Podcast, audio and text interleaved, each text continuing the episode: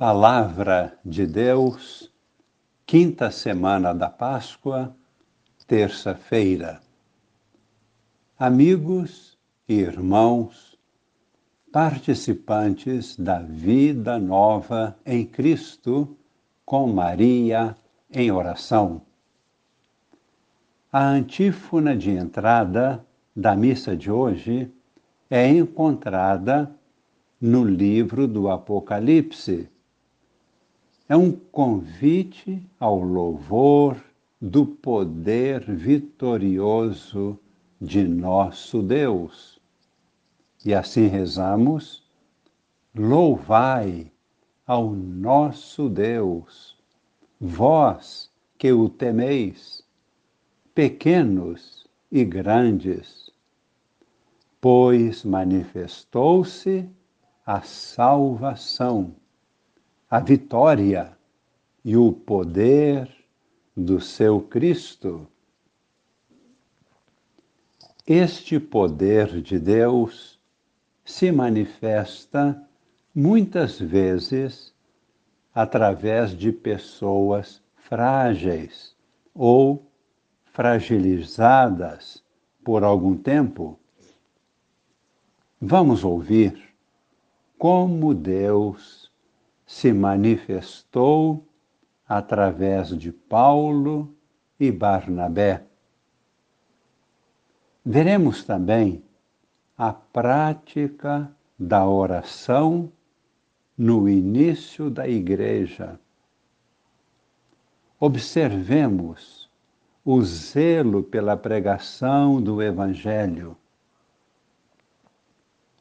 Estes eram pilares básicos na sustentação da igreja. Nós vamos ler no livro dos Atos dos Apóstolos, no capítulo 14, os versículos de 19 a 28. Naqueles dias, de Antioquia e Icônio chegaram judeus que convenceram as multidões e então apedrejaram Paulo e arrastaram-no para fora da cidade, pensando que ele estivesse morto. Mas quando os discípulos o rodeavam. Enquanto isto, Paulo levantou-se e entrou na cidade. No dia seguinte, partiu para Derbe com Barnabé. Depois de terem pregado o Evangelho naquela cidade e feito muitos discípulos, voltaram para Listra, Icônio e Antioquia, encorajando os discípulos, eles os exortavam a permanecerem firmes na fé, dizendo-lhes: é preciso que passemos por muitos sofrimentos para entrar no reino de Deus. Os apóstolos designaram presbíteros para cada comunidade. Com orações e jejuns, eles os confiavam ao Senhor, em quem haviam acreditado. Em seguida, atravessando a Pisídia, chegaram a Panfilha. Anunciaram a palavra em Perge e depois desceram para Atália. Dali embarcaram para Antioquia, de onde tinham saído entregues à graça de Deus para o trabalho que haviam realizado. Chegando ali, reuniram a comunidade, contaram-lhe tudo o que Deus fizera por meio deles e como Deus havia aberto porta da fé para os pagãos.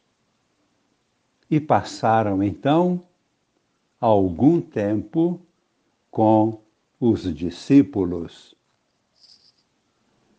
Observamos a prática missionária de Paulo. Ele coloca grupos de presbíteros ou anciãos como primeiros responsáveis pelas comunidades fundadas. Estes anciãos, estes presbíteros, governavam as comunidades ou igrejas colegialmente. A primeira preocupação de Paulo é salvaguardar a unidade interna de cada igreja e, ao mesmo tempo, a comunhão de fé e de caridade com as demais igrejas, especialmente com a Igreja Mãe em Jerusalém. É o zelo pela dimensão eclesial e pela comunhão. Ele buscava, ao mesmo tempo, a liberdade de vida e uma sadia autonomia para as comunidades tanto quanto zelava pela comunhão com as demais comunidades. E o respeito obsequioso para com a autoridade máxima assumida por Pedro, residente em Jerusalém. Por este vínculo hierárquico, encontra o equilíbrio entre autonomia e obediência, superando o perigo e a tentação de cair no individualismo e no particularismo. Evitava também, por outro lado, o perigo do autoritarismo no Evangelho, estamos com o final do capítulo 14 de São João, com os versículos de 27 a 31a. Encontramos aí Jesus anunciando sua despedida para breve. Vemos a tristeza dos discípulos, o temor, a insegurança. Ao mesmo tempo, Jesus lhes transmite a paz. Promete-lhes transmitir-lhes sua própria paz. Naquele tempo, Disse Jesus a seus discípulos: Deixo-vos a paz, a minha paz vos dou.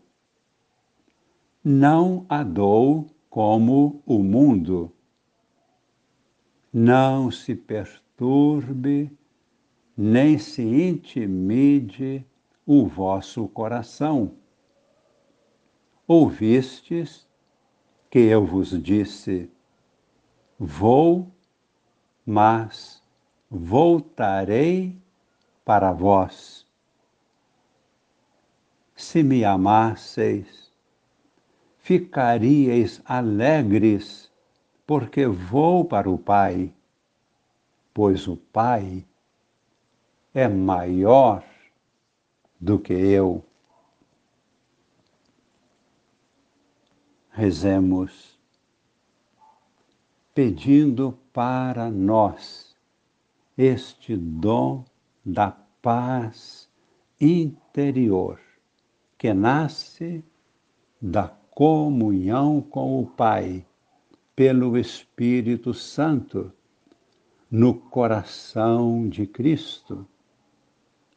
Pedimos, Jesus, que estendas sobre nós as tuas mãos, transmitindo-nos esta paz que está em teu coração, prometida para todos aqueles que creem. Que esta paz seja derramada em nossas famílias, em toda a Igreja, em toda a humanidade, na terra inteira.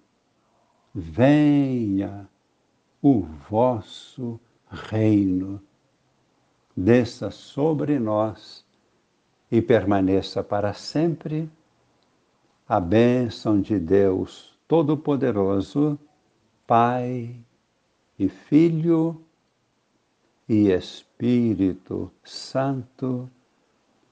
Amém.